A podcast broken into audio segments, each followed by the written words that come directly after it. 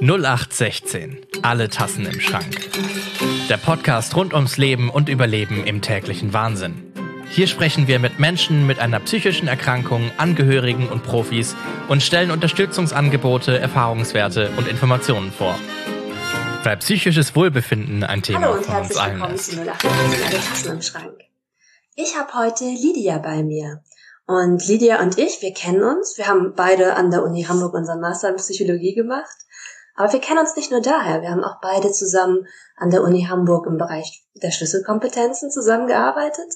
Damals ein Peer-Mentoring-Projekt mit aufgebaut und haben danach in der gleichen Klinik im Essstörungsbereich therapeutisch gearbeitet. Und deswegen freue ich mich ganz besonders, dass sie heute hier ist.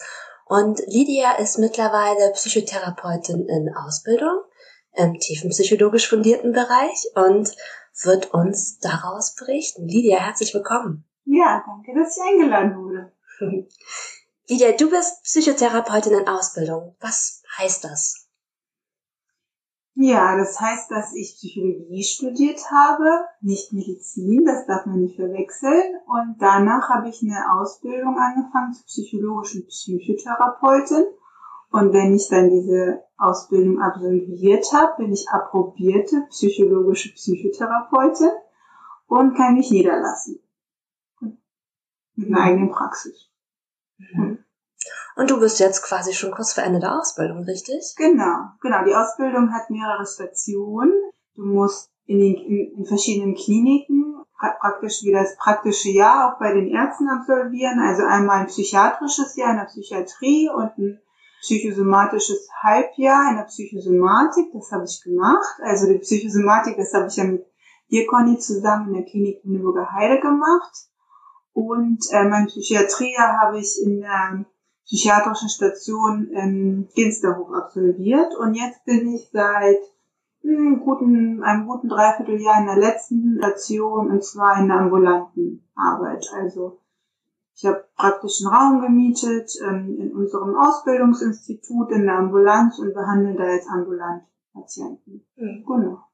Das heißt, du arbeitest quasi schon ganz regulär als Psychotherapeutin, aber noch unter Supervision. Genau, genau. Ich mache quasi das Gleiche, was ein approbierter Psychotherapeut oder eine approbierte Psychotherapeutin machen würde. Nur, dass es quasi noch, genau, Supervisoren quasi mit im Blick haben und ich noch nebenbei Seminare mache und ja, mich mit Kollegen austausche. Genau. Und ich muss noch eine Prüfung absolvieren am Ende, eine relativ große. Mhm. genau, also ich habe noch ein bisschen mir, genau. Wo du am Ende der Ausbildung fast schon bist. Was würdest du sagen, ist die größte Herausforderung als werdende Psychotherapeutin? Die größte Herausforderung ist die Ausbildung, ehrlich gesagt. Also es ist einfach, wie ich es ja jetzt auch gerade beschrieben habe, ein sehr langer Weg und der ist mit ganz vielen Hürden also bestückt. Also es ist ja schwierig, einen Psychotherapieplatz zu finden, wie Menschen vielleicht wissen, die sich schon mal auf die Suche begeben haben. Und es ist schwierig, Psychotherapeutin zu werden auch. Ne, weil diese Ausbildung dauert einfach lange und muss auch privat bezahlt werden. Und ja, wenn man nicht gerade geerbt hat, ist das ein schwieriger Weg. Das ist die größte Herausforderung, dahin zu kommen. Ja, dazu, ich erlebe das auch häufig, dass der Begriff Psychologin und Psychotherapeutin, Mhm. manchmal auch noch Psychiaterin, Mhm. so vertauscht werden oder Mhm. es da gar nicht so die Klarheit gibt. Mhm. Aber das ist vielleicht auch interessant für euch, die ihr zuhört. Also wenn man Therapeutin werden will, dann braucht es erst ein Studium der Medizin oder der Psychologie Mhm. oder im Kinder- und Jugendbereich.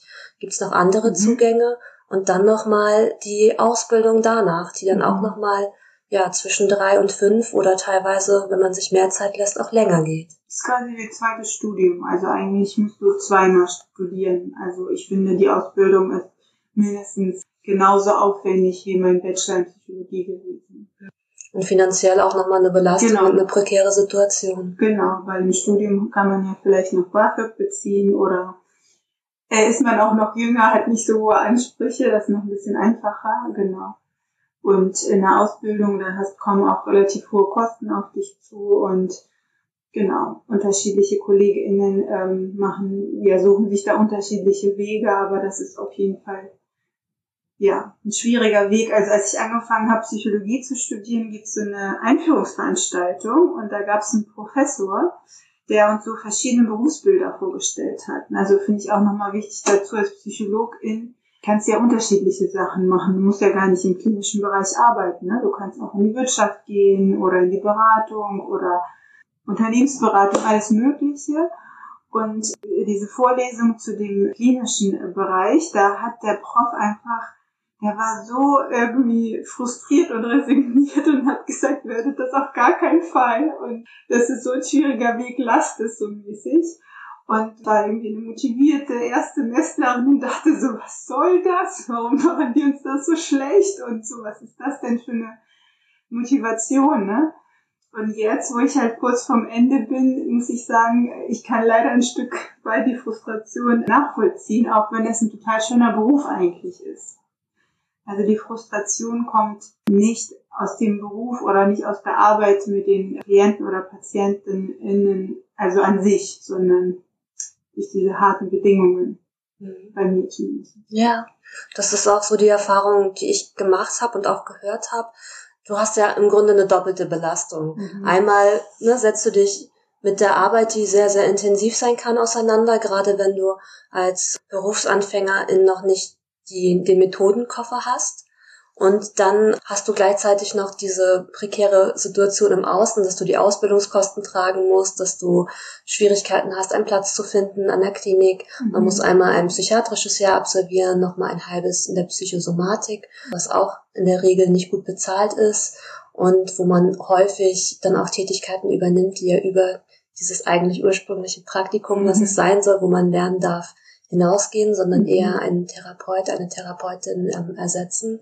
Und das ist, sind dann ja zwei ganz schöne Parallelbelastungen. Genau, ja, so sehe ich das auch. Genau, und man verliert ja auch einige KollegInnen auf dem Weg, also viele Leute, wo ich denken würde, das wären super PsychotherapeutInnen geworden, machen es auch einfach aus dem Grund nicht. Und viele, die das machen, zweifeln einfach dauernd daran, ob sie das zu Ende machen. Und ja, also ich bin jetzt äh, froh auf jeden Fall und jetzt bin ich angekommen in dem schönen quasi Teil, habe den harten Teil schon äh, hinter mir und ich mag meinen Beruf immer noch. Aber ja, das ist auf jeden Fall ein harter Weg quasi oder ein Teil, der dazu gehört. Was für Menschen kommen denn zu dir? Was sind so mögliche Probleme, mit denen die Menschen in Therapie zu dir kommen? Hm, also das kommt ja darauf an, wann, also jetzt gerade in die Ambulanz oder in die Klinik, das kommt ja darauf an, quasi in welchem Kontext du arbeitest. Mhm.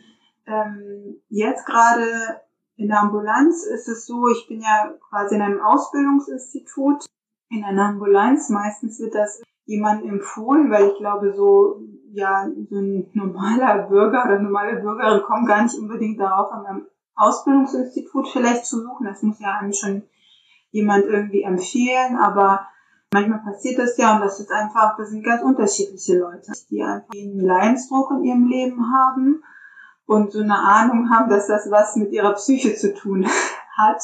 Genau, und die kommen dann dahin, wenn ihnen jemand empfiehlt, guck doch auch mal bei den Ausbildungsinstituten, weil da kann es schneller gehen mit der Wartezeit, ne? weil bei uns sitzen ja ganz viele KollegInnen und da kann es schneller gehen, als wenn du bei einer Praxis anfragst, wo nur ein Therapeut oder nur eine Therapeutin will.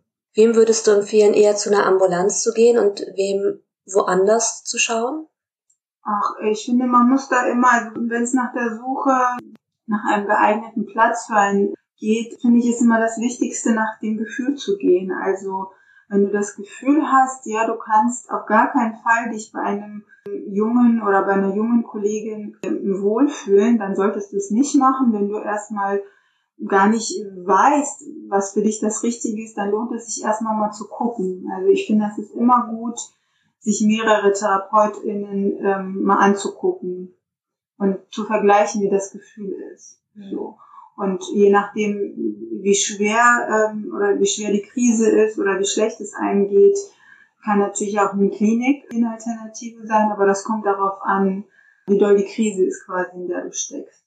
Das finde ich total wichtig, was du sagst, weil ich das auch erlebe, dass bei meinen Klienten und Klientinnen, die einen Therapieplatz suchen, dass es halt doch ein recht hoher Aufwand ist, Mhm. schwierig jemanden zu finden, schnell einen Platz zu bekommen. Und aus der Therapieplatz, also aus der Therapieforschung weiß man ja, dass die Beziehung einfach das Genau. Wichtigste ist für den Erfolg einer Therapie. Ja. Also diese Ermutigung wirklich, sich die Zeit zu nehmen Ja. und bei jemand anzukommen, wo man das Gefühl hat, man kann sich gut öffnen und fallen lassen. Genau. Ja, ich, ich sage auch immer, letztendlich ist es das gleiche auch wie äh, bei Ärzten oder Ärztinnen. Ne? Also du kannst natürlich auch zum Erstbesten irgendwie Hausarzt oder Hausärztin oder wie auch immer gehen und wenn du dich da aber nicht wohlfühlst und nicht gehört fühlst, dann wird dein Problem auch nicht besser. Und das ist einfach so. Es gibt halt Leute, die zu einem passen und welche, die nicht zu einem passen. Und ich finde, wenn du also wenn du schon Erfahrung gemacht hast mit dem System, dann hast du ein Gefühl dafür, was du brauchst, bei wem du dich wohler aufgehoben fühlst. Aber wenn du das nicht hast, ist es immer gut, einfach zwei Leuten, ne, zu zwei Gesprächen mal zu gehen, mit zwei Leuten zu erzählen, was ähm, deine Schwierigkeit ist und dann ein Gefühl dafür zu kriegen. Wie reagieren die, was sagen die, wie fühle ich mich dabei. So, weil das ist so wichtig, du wirst bei diesen Menschen im Zweifel eine lange Zeit sein, so, was bringt das, wenn es ne, nicht der Richtige ist? Oder nicht der Richtige. Gibt es darüber hinaus noch etwas, was du Menschen, die gerade einen Therapieplatz suchen, empfehlen würdest? Also ich würde auf jeden Fall immer empfehlen, es zu machen. Also Mhm. ich finde, man sollte es einfach immer machen. Natürlich kann man auch an jemanden Schlechten geraten. Also wie schlecht, es gibt auch schlechte Ärzte, es gibt auch schlechte PsychotherapeutInnen. Also das ist einfach so. Aber gehen wir mal nicht davon aus, dass man an jemanden Schlechten gerät. Es hilft einfach immer. Also ich will auf jeden Fall, wenn man auch nur den Gedanken daran verschwendet, vielleicht könnte das was für mich sein, sollte man denken, ja, es ist das richtig. Also warum ich überhaupt auf den Beruf gekommen bin, als ich nur so in der Schule war, habe ich damals den Film als Kalte Engel geguckt. Ich weiß nicht, ob du den kennst. Das ist ja meine Generation. Ja, kenne ich. Und da, es geht ja eigentlich um so, irgendwie so eine Dreierkonstellation von Jugendlichen, aber ganz am Anfang gibt's da so eine Psychotherapeutin, zu der der Hauptdarsteller geht. Ich weiß nicht, ob du dich erinnerst überhaupt an die Szene. Und die sitzt halt in so einer schicken Praxis und eigentlich crasht dieser Typ alles, aber irgendwie hat mich das angesprochen. Ich dachte, hier so, das möchte ich auch. Irgendwie so in einer schicken Praxis sitzen dann schon mit Leuten arbeiten. Und ich dachte damals, ich habe nicht, nee, ich wusste gar nicht, dass es so stigmatisiert quasi ist. Ich dachte, das ist doch cool, zu einem Psychotherapeuten, Psychotherapeutin zu gehen. Und eigentlich ist es immer noch mein Wunschbild. Ich weiß, dass es nicht die Realität ist, aber ich wünschte mir, die Realität wäre so, ne, dass einfach jeder Mensch um irgendwie, ne, man hat immer irgendwie innere Konflikte, man äh, weiß nicht, wie man mit einer bestimmten Situation umgehen soll, dass man auf jeden Fall geht. Also ich möchte auf jeden Fall ermutigen, auch wenn es schwierig ist, den Schritt zu gehen und im Zweifel es auch selbst zu bezahlen. Denn ne, wenn es schwierig ist, ne, aber man kann ja manchmal so auch schneller jemanden finden. Ich weiß, dass das sich nicht jeder leisten kann. Aber ich weiß auch, dass Menschen zum Beispiel hingehen und sich Massagen für 90 Euro gönnen. So, und denken, ja, das gönne ich mir jetzt aber halt, ne? Ja, das ist einfach so hilfreich. Ne? Also diesen Weg, auch wenn das schwierig ist, zu gehen. Ja, und ist ja vielleicht auch interessant für die Menschen, für die es schwierig ist, eine Therapie über die Krankenkasse zu machen, weil es vielleicht um eine Verbeamtung oder Ja. ähnliches geht, wo es Ja, dann einfach nochmal eine entscheidende Rolle auch spielt. ja, genau. Das, das glaube ich auch. Genau, das kommt immer, finde ich, ne, auf die Lebenssituation. Also es gibt Menschen, die können sich das wirklich nicht leisten und man findet ja auch. Also wenn man hartnäckig ist, findet man ja auch jemanden über die Krankenkasse. Man braucht nur ein bisschen Sitzfleisch dafür, ja. Man muss einfach bei vielen Leuten melden. Das kann sein, dass sie sich nicht zurückmelden. Man muss einfach wissen, dass wenn ein ambulanter Psychotherapeut oder eine ambulante Psychotherapeutin, die sind total überlaufen. Es melden sich einfach viel, viel, viel Menschen, viel mehr Menschen bei denen, als sie bedienen können. Und die haben keine äh, Sekretärinnen da sitzen, die das für die managen. Und deswegen kann das sein, dass sie sich nicht zurückmelden. Und die Menschen sind natürlich oft gekränkt, völlig verständlich, dass sich jemand nicht zurückmeldet. Aber das ist ein politisches Problem. Das hat nichts mit den Therapeutinnen zu tun. Das hat was damit zu tun, dass es zu wenig Kassensitze gibt. Ne? Genau, aber trotzdem, wenn man sich viel meldet, es gibt ja auch diese sch- therapeutische Sprechstunde, ne? da kriegt man einen Platz und dann empfiehlt vielleicht der Therapeut oder die Therapeutin einen anderen Kannst du noch mal zwei, drei Sätze zur therapeutischen Sprechstunde ja. sagen, weil ich glaube, das kennen nicht alle. Genau, ich, ich weiß gar nicht seit wann, aber seit nicht so langer Zeit wurde die therapeutische Sprechstunde eingeführt. Das bedeutet, dass wenn man, dass jeder ambulante Therapeut diese Sprechstunde anbieten muss und das Ziel ist quasi, dass er guckt, ob eine ambulante Psychotherapie indiziert ist. Das ist die eigentlich immer, meiner Meinung nach. Also es sei denn, die Menschen sind nicht motiviert. Ne? Aber wenn die Menschen wirklich motiviert sind, was zu machen, dann ist das ja immer eigentlich indiziert. Aber trotzdem gucken die Therapeuten, worum geht, welches Verfahren könnte zu einem passen. Also ne, sie sortieren so ein bisschen vor. Und das kann aber sein, dass die keine Plätze haben. Aber die, die gucken sich das mal an und dann sagen sie, ja, ist indiziert und gucken sie mal da und da. Und das bedeutet nicht, dass man automatisch einen Platz kriegt bei diesen Therapeuten. Aber ja, trotzdem sollte man sie eben nutzen und vielleicht einfach auch zu mehreren Leuten mal gehen. Und da kriegen wir ja auch schon mal ein Gefühl dafür, ne, wie so Therapeutinnen ticken. Die können einem vielleicht Empfehlungen geben, wo was frei ist. Und man sollte auch Ausbildungsinstitute auf dem Schirm haben. Ne? Da kann man auch hingehen. Und da kann man auch manchmal schnell einen Platz kriegen. Menschen haben ja oft auch Angst vor einer Psychotherapie. Gibt's was, was du sagen würdest, um die in ihrer Angst abzuholen oder zu beruhigen? Ja, das kommt natürlich auf die Angst an, je nachdem, welche Angst diese Menschen haben. Ne? Also Ängste sind ja schon auch unterschiedlich. Aber ich glaube, es gibt so eine Angst, die häufig auf jeden Fall das Problem quasi ist, dass die Menschen denken, die gehen dahin und dann passiert mit denen einfach irgendwas, was die nicht so richtig äh, steuern können. Und vorher hatten sie irgendwie, keine Ahnung, einen Beruf und einen Partner und hinterher haben sie alles verloren oder, oder die Therapeutin äh, sieht in ihnen irgendwas und macht mit denen quasi irgendwas, was sie nicht wirklich wollen. Ich glaube, das ist so eine diffuse Angst und auch, dass da was rauskommt, was man nicht möchte. Also auch, ne, dass irgendwelche unangenehmen Gefühle ne, oder irgendwelche Wunden innerlich sich öffnen. Ich glaube, oft ist das so eine Angstmischung, die die Menschen haben. Und ich glaube, da kann man einfach sagen, also die TherapeutInnen, die können nicht einfach irgendwas mit einem machen. Also das können wir gar nicht. Also wir können nur damit arbeiten, was uns angeboten wird. Wir können niemanden scannen. Und das wollen wir auch nicht wollen. Also sogar wenn wir das könnten, ist es überhaupt nicht unser Ziel. Also unser Ziel ist es ja, die Menschen dabei zu helfen, seinen Leidensdruck zu minimieren letztendlich. Also er kommt ja mit einem Leidensdruck und wir bieten dann einen Weg an, damit umzugehen. Und wir bringen nichts ans Licht, nicht was, was nicht schon immer da war. Also ja, das kann natürlich passieren, dass Wunden innerlich aufgehen, aber der Leidensdruck ist ja da, weil Wunden in irgendwo sind oder unangenehme Gefühle. Deswegen kommt man ja zur Therapie. Und das macht man nur so in dem Tempo, in dem man das möchte.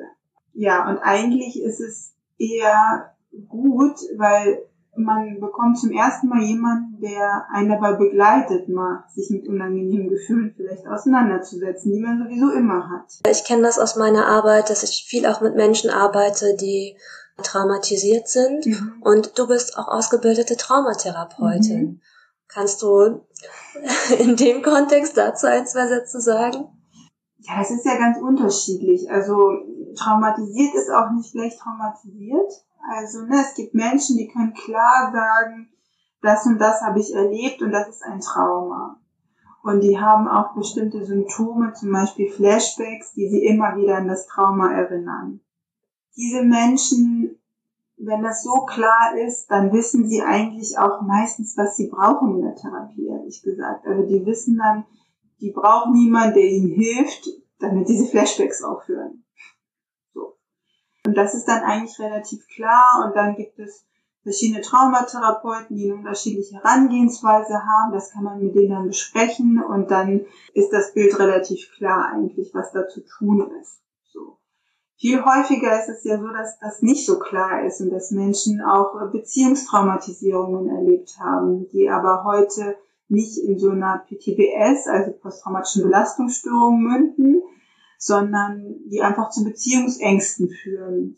Und ja, da geht's immer darum, eigentlich zu gucken, worum geht es. Also da gibt es verschiedene Methoden und das muss man erstmal so ein bisschen gemeinsam mit dem Patienten zusammen gucken, ja, worum geht's eigentlich.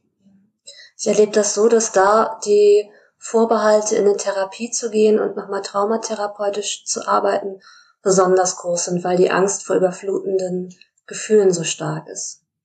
Ja, okay, wenn das quasi das Problem ist, da muss man ja sagen, ja, die Menschen, die Angst haben vor überflutenden Gefühlen, haben ja meistens mit überflutenden Gefühlen zu tun. also, ne, also die erleben das doch sowieso andauernd. Da habe ich am wenigsten Angst, weil die Menschen leben seit 30, 40, 50, wie auch immer Jahren damit. Und was soll in der Therapie nicht passieren, sozusagen, was sie sowieso nicht ständig eigentlich erleben? Da können sie ja eigentlich zum ersten Mal mit jemandem mal anders darauf gucken. Ne, das kann natürlich sein, dass eine Sitzung mal Gefühle auslöst, aber dann können immer die gleichen Strategien greifen oder auch neu erlernte Strategien, die man hat. Also es passiert nicht etwas, das meine ich ja, was nicht schon immer da ist. Klar kann man auch wirklich in einer klassischen Traumakonfrontation ist es ja schon so, dass man bestimmte wirklich traumatische Szenen da nochmal zusammen reingeht. Ja, und das ist, glaube ich, das, was den Menschen ja total Angst macht. Und denken, was passiert mit mir? Aber die Realität ist ja, diese Szenen sind ja irgendwann mal passiert und die Menschen haben das überlebt und sie hatten niemanden, der ihnen geholfen hat. Und jetzt ist das so, dass wir dann in der Therapie nochmal zusammen dieses Ziel, also einen Umgang damit eigentlich finden und das verarbeiten. Und ehrlich gesagt ist Traumatherapie relativ erfolgreich übrigens. Mhm. Also das denkt man gar nicht. Also gerade so Flashbacks, vor allem wenn das nicht so Traumata sind, die, also das ist natürlich viel schwieriger zu bearbeiten, wenn das Trauma so etwas ist, das ging meine ganze Kindheit, ne? Das ist natürlich viel schwieriger zu bearbeiten. Aber wenn das so eines etwas Bestimmtes, was mir passiert ist, das ist relativ gut bearbeitbar. Relativ schnell und relativ gut. Das glaubt man ja gar nicht. Was passiert denn eigentlich in der Therapie? Wenn ich noch nie Therapie gemacht habe, wie kann ich mir das vorstellen? Also erstmal, das Allerwichtigste ist in der Therapie, bekommst du mal erstmal einen Raum, also in der klassischen ambulanten Therapie, wo du einmal die Woche mal hinkommst und mal mit einer Person über etwas redest, was dich jetzt beschäftigt, die nur dir zugewandt ist. Und dessen einzige Aufgabe ist es, dich mit dir zu beschäftigen und dir zu helfen. Das ist ja schon mal erstmal, finde ich, der Knaller. Also deswegen sage ich ja, jeder sollte das machen. Weil, ja, wann hat man das mal in unserem irgendwie schnelllebigen, stressigen Leben? Also eine, eine Stunde für sich, wo ich über mich und meine Dinge reden kann. Und zwar da muss ich nicht bei, ne, darauf Rücksicht nehmen, ob der andere jetzt auch genug Redeanteil hat oder wie auch immer, ne, sondern da rede ich nur über mich. So. Und das ist einfach das Hauptthema und da darf alles eben auf den Tisch kommen, was mich eigentlich beschäftigt. Sind Trauma, sind das mh, hm, innere Konflikte, sind das Themen, die ich mich nicht dran traue, sind das Tabus, wie sexuelle Tabus oder was auch immer. Und das hat da Raum. Das finde ich schon mal ganz wertvoll. Und das zweite ist, dass man natürlich eine Beziehungserfahrung macht mit dem Therapeuten oder der Therapeutin. Ne? Wie ist das, wenn ich ein zugewandtes Gegenüber habe, was da sitzt und die mir eine Fläche bietet, einen Raum eröffnet und ja, für mich da ist irgendwie einmal die Woche und das über einen längeren Zeitraum. Und das ist ja auch etwas Wichtiges und Heilendes und ne, jemand, der eigentlich verurteilt. Das finde ich ist einfach wichtig. Und natürlich, welche Geschichten dann kommen, das ist ja dann individuell. Das kann sich ja jeder selber mit seiner Fantasie füllen, worum es bei ihm dann gehen würde. Was glaubst du, mit welcher Erwartung kommen Menschen in Therapie? Ja, das ist ja total unterschiedlich. Also natürlich ist die Grunderwartung bei den Menschen doch immer irgendwie irgendwie ein Leidensdruck, ne? zu reduzieren. Ne? Also man kommt, weil irgendwo drückt es einen ja im Leben und das soll am besten ja weg.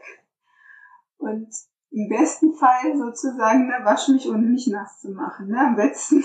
ne? Also ich glaube, das ist schon wahrscheinlich doch äh, ja menschlich bei uns allen, oder? Also das irgendwie so. Und irgendwie ahnen wir aber immer, ja, so ganz ohne nass zu werden, klappt das wahrscheinlich nicht. So.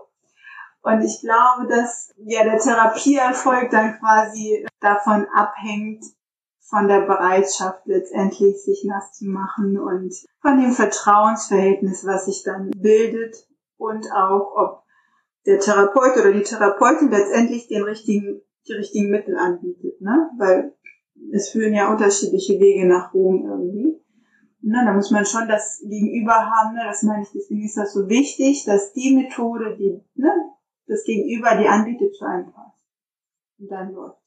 Ich frage dich jetzt mal über deine Tätigkeit als Therapeutin hinaus, weil du bist ja auch Trainerin, du unterrichtest, du bist auch Mediatorin. Gibt es eine Lieblingsfrage oder eine Lieblingsmethode, die du hast? Okay, eine Methode könnte ich nennen. Also ich mag ja sehr gern das innere Team. Mhm. So.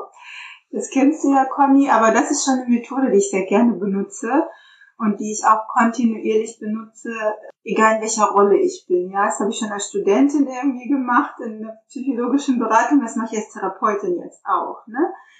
Und das innere Team, da geht es ja darum, dass man, wenn es um eine zum Beispiel Entscheidungssituation geht, verschiedene innere Stimmen visualisiert. Also jeder weiß das ja. Es geht darum, ich ziehe eine neue Wohnung. Dann denkt man auf der einen Seite, ja, cool. Auf der anderen Seite, oh Gott, wie mache ich das? Das visualisiert man in einem inneren Team und das ist eine total tolle Methode, weil das total entlastend ist, zu sagen, ja, das sind unterschiedliche Stimmen in mir und ja, oh ja, jetzt verstehe ich, ne, die dürfen nebeneinander sein und das löst noch nicht sofort alles, aber äh, ich muss mich nicht entscheiden.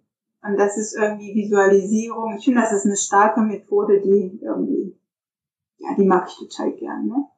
Finde ich auch. Auch gerade, weil ich finde, das macht es so einfach zu verstehen. Ja. Dass man so verschiedene innere Gruppenmitglieder hat und wenn eine Person davon ausgegrenzt wird, dann gibt's Probleme. Genau. Und es kann, ich finde, das ist auch eine Methode, die ist einfach, jeder versteht das. Also jeder, mit dem ich das bis jetzt gemacht hat, versteht das und es kann auch jeder quasi selber zu Hause machen. Wenn man das einmal ne, gemacht hat, und das finde ich immer gut. Also wenn etwas in der Therapie oder Beratung oder wo auch immer passiert, was irgendwie jedem verständlich ist, wie so ein Zauber wirkt oder so, ne? So, das finde ich gut. Ich habe im Podcast hier einmal eine Klientin gehabt und die hat gesagt, dass sie nicht nur mit Samthandschuhen angefasst werden will, sondern dass es ja auch eine Realität da draußen gibt. Wie siehst du das übertragen auf den Bereich der Therapie?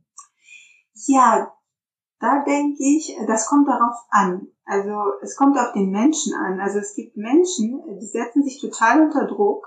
Leute, die sowas sagen, sind oft ne, sehr streng eigentlich mit sich. Und die brauchen eigentlich Samthandschuhe. Die brauchen eigentlich jemanden, der sagt, komm und sei nicht so streng mit dir und Schritt für Schritt gibt aber Menschen, die sind auch manchmal eben eher so, dass sie sich in was äh, verlieren oder irgendwie manchmal auch in sowas Regressives fallen und nicht mehr aus dem Bett kommen. Ne? Da braucht es manchmal auch mal zu sagen, so, ne, jetzt machen wir mal einen Plan und jetzt geht's los und die brauchen auch mal eine Konfrontation, wenn man sich mal in was verliert. Ne? Deswegen finde ich, ist das ganz individuell.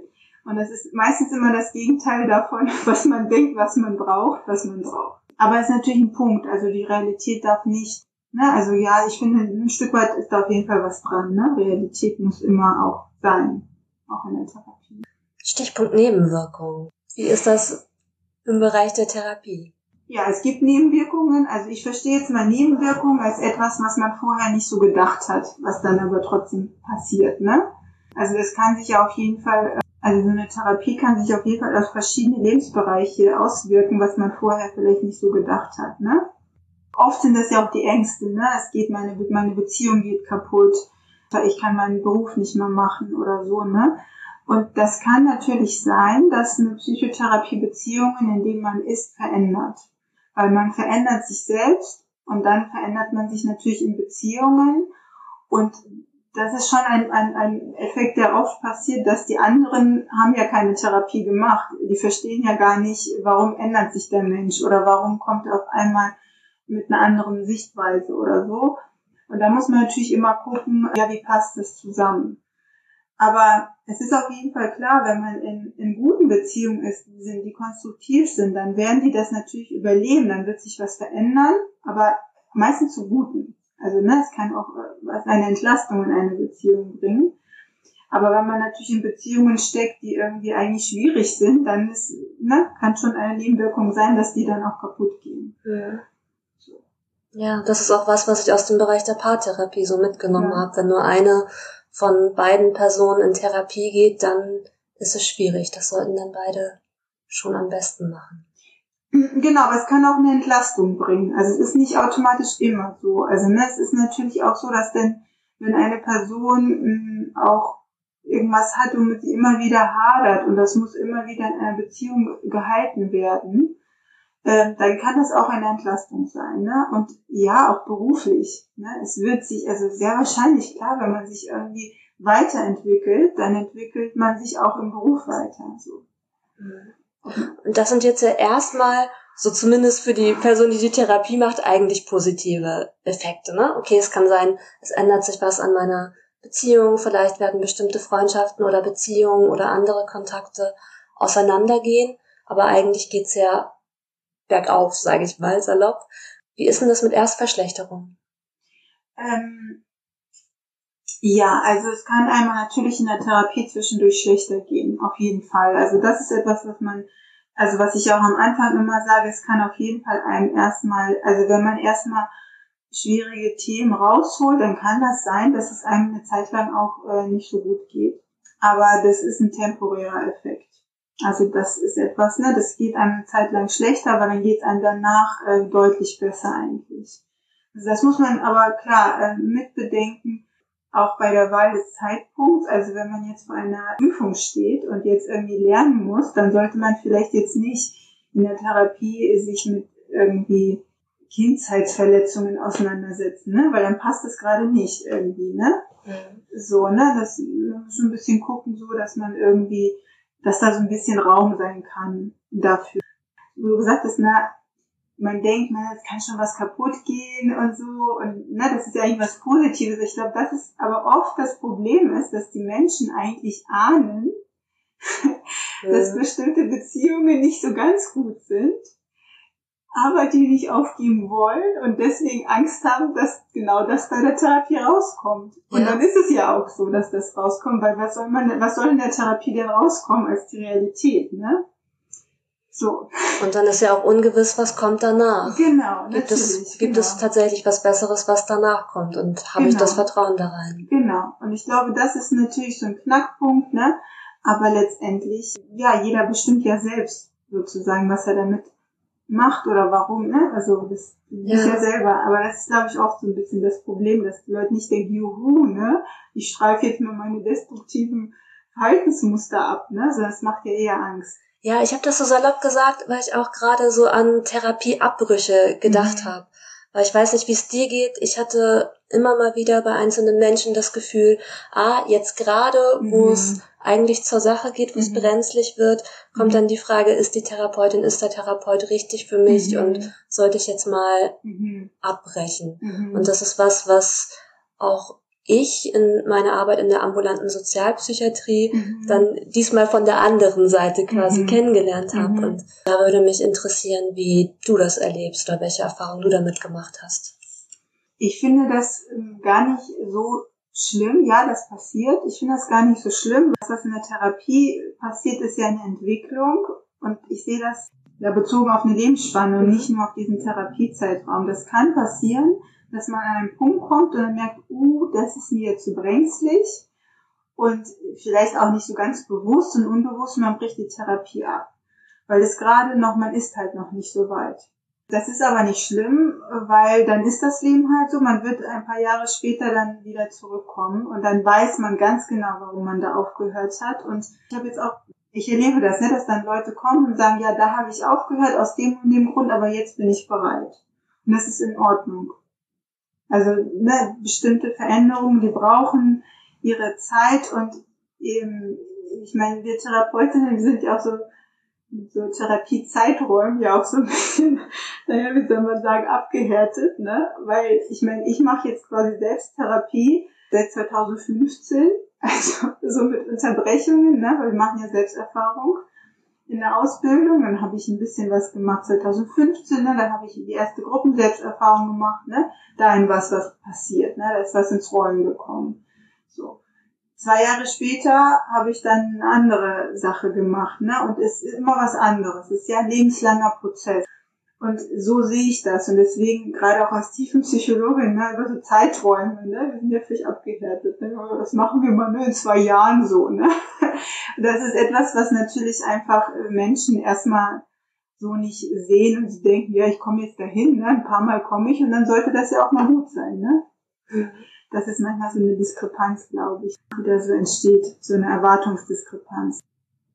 Ja, ich erlebe auch, dass es oft die Angst gibt, was bei der Therapeutin oder beim Therapeuten anzusprechen, mhm. wenn es um die Beziehung zwischen den beiden ja. geht.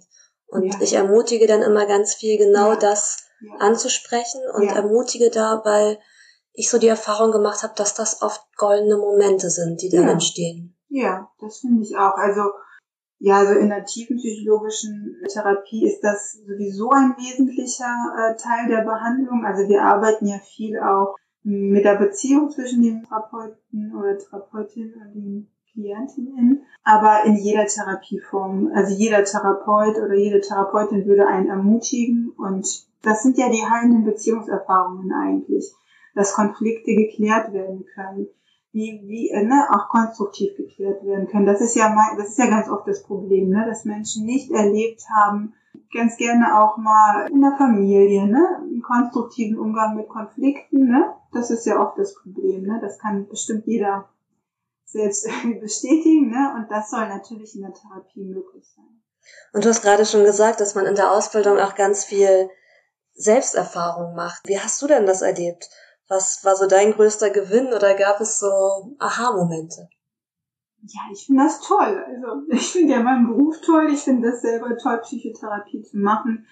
Ich habe das nur als hilfreich erlebt. Ich hatte auch Therapieverschlechterung. Also ich hatte auch eine Zeit, wo es mir durch die Therapie und durch die Themen, die ich dann mir erlaubt habe, die Themen, denen ich erlaubt habe, Raum äh, zu bekommen, dass es mir schlechter ging. Aber ich habe das erlebt, dass es einem viel besser hinterher geht und ich äh, möchte das eigentlich gar nicht missen. Also, ne, ich bin ja immer noch jetzt auch quasi Selbsterfahrung. Klar, irgendwann höre ich jetzt auch mal auf, aber ich, ne, man, also ich gewöhne mich eher daran. Also Ne, ich habe ja ein toughes Leben. Ich habe ja schon erzählt hier von den Ausbildungen. Ne? Das ist hart, irgendwie alles so in seinem Leben unter den Hut zu bringen und einfach ne, diesen Raum zu haben, äh, einfach mal auch mal sich auszukotzen, jetzt einfach mal aus gut Deutsch äh, gesagt.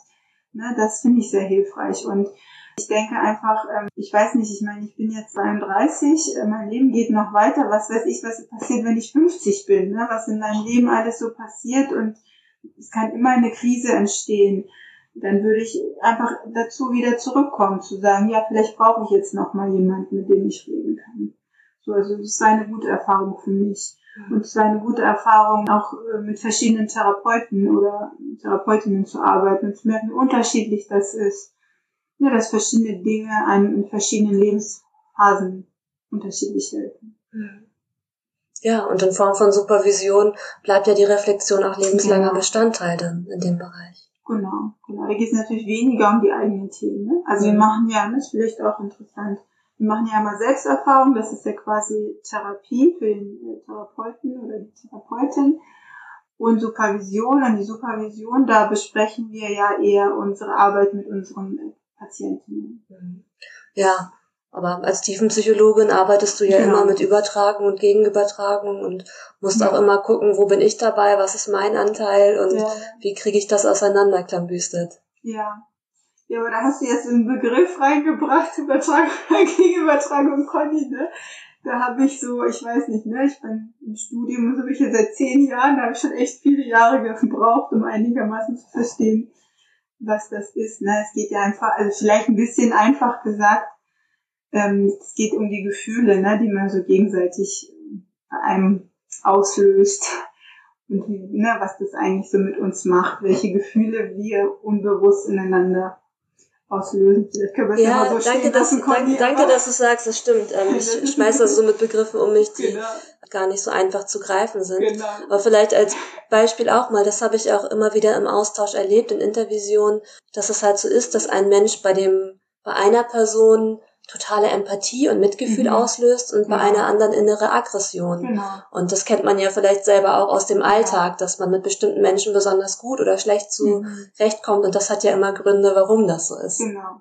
Ja, genau, damit arbeiten, ne, das ist ja die tiefenpsychologische Arbeit, ne, das mögen wir beide ja, Conny, ne, deswegen können wir damit ganz gut, ne, genau, also wir arbeiten quasi mit den Gefühlen, die Menschen in uns ähm, äh, auslösen und versuchen, diese Gefühle zu verstehen und einzuordnen, welche Zusammenhänge können diese Gefühle, die bestimmte Menschen in anderen auslösen, vielleicht biografisch begründet sein oder mit bestimmten Mustern und ne, das feedbacken wir den, den Patienten oder die Patientinnen dann auch und das ist ja total wertvoll. Ne? Das ist so, das ist das, was Tiefenpsychologen, Psychologinnen machen.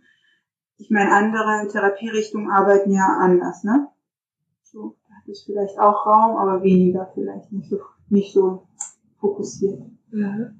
Ja, das ist vielleicht auch nochmal ganz interessant. Momentan ist es ja so, dass es die tiefenpsychologisch fundierte Mhm. Psychotherapie gibt, die Psychoanalyse und die Verhaltenstherapie, mittlerweile auch die systemische, Mhm. die man als Kassenleistung bekommen kann.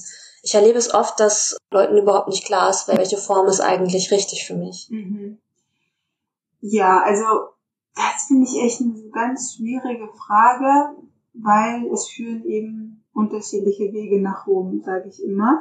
Und vor allem, das ist jetzt das, was als Kassenverfahren anerkannt ist, aber in der Realität werden ja die PatientInnen äh, die Erfahrung machen, dass die TherapeutInnen ja auch noch unterschiedliche Sachen noch hinzumachen in den Behandlungen. Ne?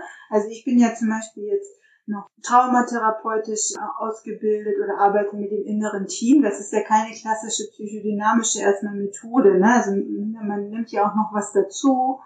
Deswegen würde ich sagen, das ist gar nicht so wichtig, sich nur auf, also nicht nur nach der Methode zu richten, sondern doch mehr nach den Therapeutinnen und sich anzuhören, wie erklären denn zum Beispiel Therapeutinnen in einem Erstgespräch die Unterschiede? Und dann kriegt man ein Gefühl dafür, weil jeder Therapeut oder jede Therapeutin wird jetzt die Unterschiede anders erklären. Mhm.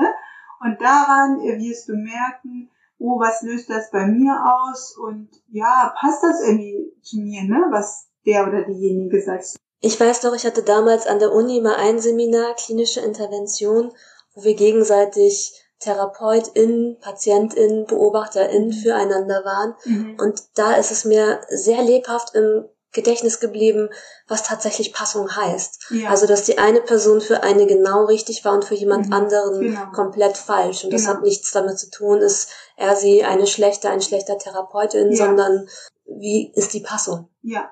Na, und ich zum Beispiel habe ja im Laufe meiner therapeutischen äh, Laufbahn die Fachrichtung gewechselt. Also hat mich 2017 jemand als Verhaltenstherapeutin erlebt und jetzt als Tiefenpsychologin. Ne? Und ich bin ja dieselbe Person. Es gibt wissenschaftlich, streiten sich natürlich die Fachrichtungen und versuchen natürlich wissenschaftlich zu beweisen, dass natürlich die eine Richtung besser ist. Und wenn du mich natürlich, Conny, fragst, würde ich natürlich sagen, mach bitte Tiefenpsychologie, weil ich habe das ja nur mal für mich gewählt. Und das klappt aber nicht. Also es gibt ja keine eindeutigen Beweise dafür, dass die eine Fachrichtung besser ist als die andere. Aber das, was klar ähm, die Wissenschaft rausgestellt hat, ist, ist, dass die es gibt klare Faktoren für den Therapieerfolg. Eine einfache Formel. Und zwar glaubt der Patient oder die Patientin oder KlientInnen daran, dass diese Therapeutin oder dieser Therapeut mir helfen kann. Glaubt der Therapeut oder die Therapeutin, dass sie hilfreich sein kann. Also glauben beide daran, dass das, was sie da zusammen machen, jetzt diesem Menschen speziell hilft. Und dann vereinbaren sie zusammen Ziele, an denen sie arbeiten und verfolgen sie im Laufe des Prozesses, ob die Ziele erreicht werden. Also dass man sich nicht verläuft quasi im Prozess, sondern dabei bleibt. Und wenn das stimmt, also wenn ich glaube, du kannst mir helfen und du glaubst, du kannst mir helfen und wir arbeiten an dem und dem, das ist quasi sozusagen das Wichtigste. Und das klingt ja erstmal banal, aber das ist ja so wichtig, ne? Glaube ich denn, dass Conny mir helfen kann oder nicht, ne? Und deswegen würde ich mich quasi daran orientieren. Deswegen sage ich auch so wichtig, guckt, guckt euch verschiedene Leute an.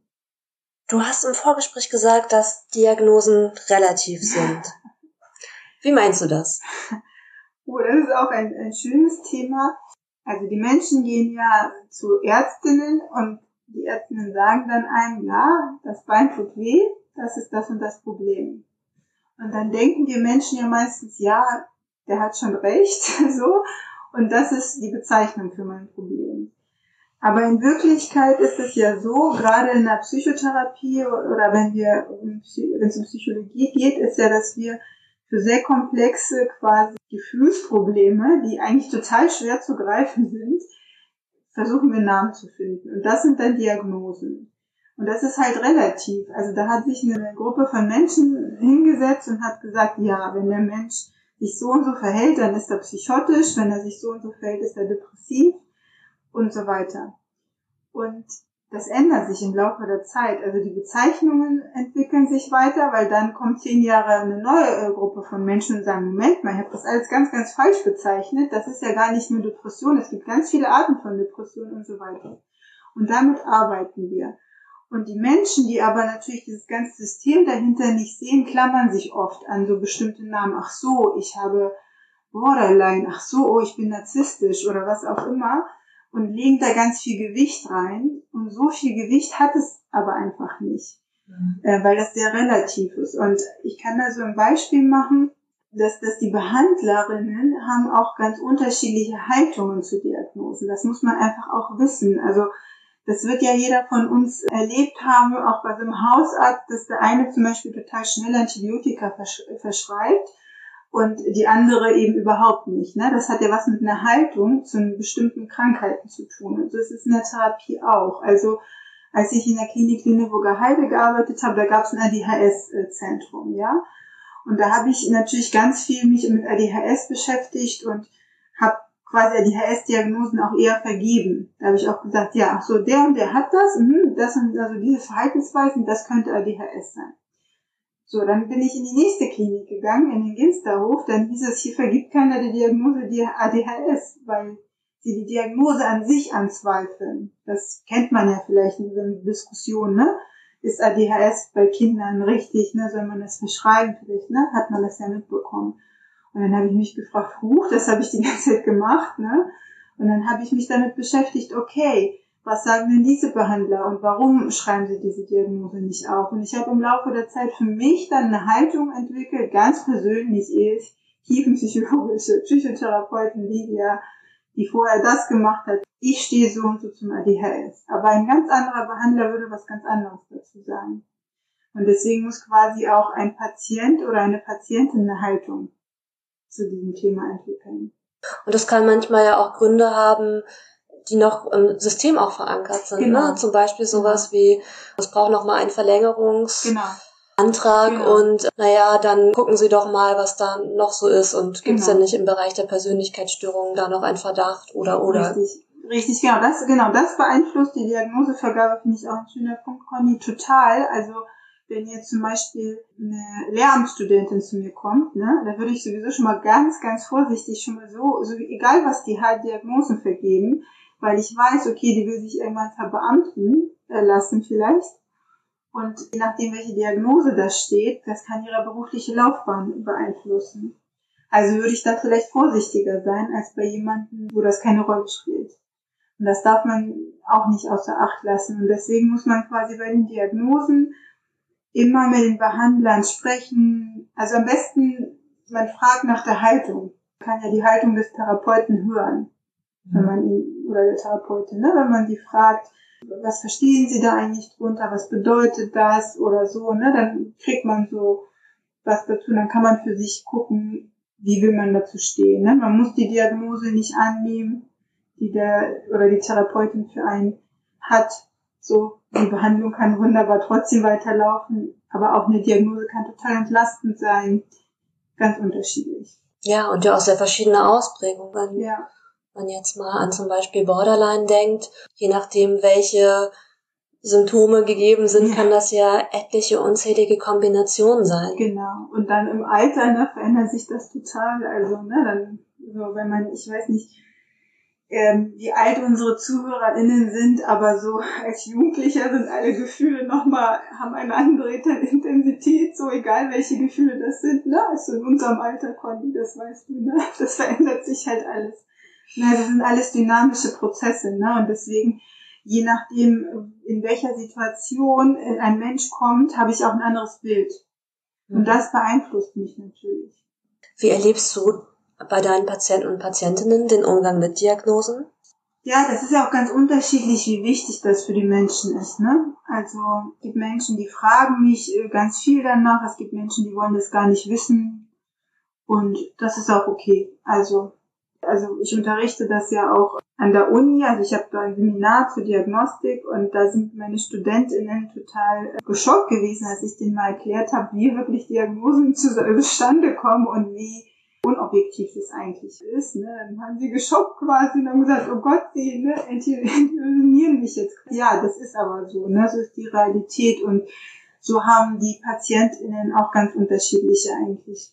Also Haltungen zu und ich versuche einfach quasi darauf einzugehen, wie ich denke, was für den Patienten oder den Patienten wichtig ist. Wenn du etwas an der aktuellen Situation der Psychotherapie-Szene in Deutschland ändern könntest, was wäre das? Ich würde auf jeden Fall viel mehr Kassensitze natürlich raushauen. Das würde bedeuten im Klartext, dass die Politik etwas ändern müsste. Sie würde müsste sagen, es gibt mehr Kassensitze. Das würde bedeuten, dass sich viel mehr Psychotherapeutinnen niederlassen könnten in Praxen und die Wartezeit sich drastisch verkürzen würde. So, das auf der einen Seite, aber das ist quasi auf der politischen Ebene. Und die Ausbildung würde ich natürlich auch vereinfachen. Aber es gibt auch noch einen anderen wichtigen Punkt. Ich würde gerne das Bild der Psychotherapie in Richtung meines äh, Wunsches oder meines Traumes, den ich dir vorhin beschrieben habe, äh, so ändern, dass das eben völlig normal ist in Deutschland, dass jeder im Laufe des Lebens dann halt, wenn es passt, ne, zum Psychotherapeuten oder einer Psychotherapeutin oder meinetwegen, wir können das auch anders nennen. Was weiß ich, vielleicht brauchen wir neue Begrifflichkeiten da geht und sich Hilfe holt. Ich glaube, das ist auch ein bisschen so diese Coaching-Geschichte, ne? Dass manche Menschen sich vorstellen können, ich gehe zum Coaching, aber ich würde nie in eine Psychotherapie gehen. Ja, genau. Ja, das ist ein bisschen, ja, das ist halt alles so ein Wirrwarr, das ist ein bisschen äh, schwierig, finde ich, weil es kommt ja darauf an, was eigentlich das also Problem ist, ne? Mhm. Also ich meine, die Psychotherapie arbeitet natürlich tiefgründiger mhm. als das Coaching und ja, also es sind, es, ne, es sind ganz andere Sachen genau. im Verfahren, aber ja. ich erlebe das trotzdem, dass ja. so als, ja, als, als Gegensatz, dass genau, das eine genau. akzeptiert ist genau. und das andere genau, genau. stigmatisiert. Ich finde das schade eigentlich. Ich finde das schade, weil wenn die Menschen mal die Erfahrung, also ich habe eher die Erfahrung, äh, das hat mir gerade ein Patient äh, vor kurzem gesagt, meinte er, so, wieso bin ich nicht schon früher gegangen, ne? Also es ist eigentlich so eine Entlastung fürs Leben und hat eigentlich nichts. Ne? Es gibt natürlich Menschen, die sind schwer krank und quasi verrückt, dann das ist ja mal die Angst, ne, verrückt zu sein. Klar, weil das ist nur ein Störungsbild, ne, wo wirklich Menschen quasi ähm, Stimmen hören, ne, oder also wo wirklich etwas passiert, was nichts quasi mit der Realität zu tun hat, ne. Und auch das ist behandelbar und irgendwie in den Griff kriegbar. Ne? Aber sonst ist es alles ein Kontinuum und wir bewegen uns alle irgendwie im selben Topf eigentlich. Ja. Und auch dafür gibt's ja gute ja. Gründe. Ne? Und genau, genau. Wenn ich jetzt einen Menschen lang genug in einen Keller sperre ohne genau, sozialen Kontakt, richtig. dann hört er wahrscheinlich auch Stimmen. Ja, genau, ne? aber ich glaube, dass das das Bild ist quasi, ja. dass die Menschen gleich daran denken. Also das ist ja quasi ein Störungsbild eigentlich nur, ne? Und daran denken die Menschen, ja, ich bin quasi so. Und das ist eine Störung. Und, und ich finde auch, das Problem ist, das ist, also, so rum ist das Problem, aber das Problem ist auch, das habe ich auch im Freundeskreis erlebt, also wir reden da ja über die Psychosen, ne, du weißt das ja, dass Menschen quasi, die wirklich psychotisch werden, dass das manchmal auch von den anderen Menschen nicht richtig erkannt wird, weil sie Angst haben, den Menschen als verrückt zu bezeichnen oder ihm was zu unterstellen und dass die Menschen dann viel zu, viel zu spät eigentlich Hilfe bekommen. Also wenn da mehr Wissen wäre in der Gesellschaft ne, über die Störungsbilder und was das bedeutet und dass, ne, wenn jemand wirklich psychotisch ist, dass man sofort Hilfe holen muss und das ist relativ, das ist ja lösbar ne, mit Medikamenten und so. Mhm. Ne, dann, ja, also da habe ich auch einen Freundeskreis manchmal, dass ich sage, nein, also da müsst ihr reagieren, da braucht ihr die Menschen nicht schon, ne, da muss man sofort Hilfe holen. Also das geht so in beide Richtungen. In eine ungute quasi Richtung. Mhm. Was sind für dich die schönsten und was sind die schwierigsten Momente? In, in der Arbeit? In der Arbeit. Ja, die schönsten Momente sind natürlich, wenn Menschen ja, wenn ich merke, den Menschen hilft das, ne, was ich mache. Also, ne, das habe ich zum Beispiel ne, nach einer Traumatherapie, wo die Menschen Angst vor hatten, dass die hinterher sagen, oh, ich fühle mich total gut und die eine Patientin zum Beispiel hat so einen Satz gesagt, wie ich fühle mich jetzt äh, bei mir. Ich habe das Gefühl, ich habe vorher neben mir gestanden, jetzt fühle ich mich bei mir. Ne? Das ist natürlich, klar, das ist das, wofür du den Job machst. Ne? Das sind schöne Momente, ne? wenn du merkst, es hat sich was verändert. Ne? So. Und schwierige Momente, also das ist eigentlich eher wirklich, ne, wenn man so an seine Belastungsgrenzen kommt, ne, und dann denkt, im Laufe da, es ist halt eigentlich eher oft, ehrlich gesagt, Systeme, also systemische Gründe. Also weniger, ich habe eher weniger so richtig schwierige Momente in der Arbeit mit den Leuten, als wirklich, ne, wenn man zum Beispiel in einer Klinik arbeitet und total überfordert ist und man wird nicht richtig betreut und dann arbeitet man viel zu viel und solche Momente. Ne? Da kommt man wirklich an seine Belastungsgrenzen und dann denkt man, wozu mache ich den Scheiß eigentlich so. Was lernst du gerade, was du noch nicht so gut kannst? Also jetzt gerade, ich meine jetzt gerade äh, wegen Lockdown, ne? Dadurch, dass ich natürlich viel mehr zu Hause mich bewege, wie jeder andere ja auch, koche ich mir zu Hause. Also ich habe einfach gelernt, mich besser zu organisieren, auch was so das Essen angeht. Ne? Also sonst ne, habe ich natürlich schnell mal was gekauft irgendwo oder in der Mensa gegessen oder was auch immer. Ne? Und jetzt habe ich gelernt, mehr zu kochen oder auch mal was zu mitnehmen oder wie das so gehen kann. Das finde ich. Lydia, ich stelle immer einmal im Podcast eine Frage von der letzten Person, die ich interviewt habe. Mhm. Und in der letzten Folge hatte ich Maike da. Maike ist Schulpsychologin und Maike hat die Frage für dich, was ist das Essentielle, was du aus Freundschaften oder überhaupt aus zwischenmenschlichen Beziehungen ziehst? Na, ich finde, wenn es gut läuft in Beziehungen, dann spürt man ein Gefühl von Verbundenheit miteinander oder ein Gefühl von verstanden werden und verbunden sich fühlen, was so das Gegenteil von Einsamkeit ist. Das ist, glaube ich, das, na, ich möchte mich mit Menschen gerne. Nicht immer, aber auch verbunden fühlen. Und mich nicht allein fühlen auf der Welt. Wenn du eine Frage stellen würdest an die nächste Person, die hier ist, egal ob Betroffener, Betroffener von psychischer Erkrankung, Angehörige, mhm. Angehöriger oder mhm. Profi, was ist deine Frage? Ja, also das hast du ja jetzt schon ein bisschen mitgehört in dem, was ich immer mal wieder gesagt habe. Aber ich glaube, ich würde fragen, was können wir tun, damit die Psychotherapie-Szene cooler wird? Was können wir tun, damit das mehr so wird, wie ich mir das ja vorstelle? Das habe ich ja öfters erklärt und damit jeder von uns viel mehr Hemmungen hat, äh, in der Situation das in Anspruch zu nehmen. Wenn ich dich jetzt eine SMS schreiben lassen könnte und die geht an alle Menschen mit psychischer Erkrankung oder Angehörige oder überhaupt alle Menschen? Gibt es eine Nachricht, die du schicken würdest? Ja, würde ich schreiben, du bist nicht allein. Schön. Ja, doch, das ist, glaube ich, wichtig. Ich finde, das sind sehr schöne Schlussworte. Ja. Und damit verabschiede ich euch und auch Lydia und sag lieben Dank, dass du da warst. Danke, Conny, dass du mich eingeladen hast. Hat Spaß gemacht. Schön, sehr gern. Dieser Podcast ist ein Projekt von Der Hafen, Verein für psychosoziale Hilfe Harburg e.V.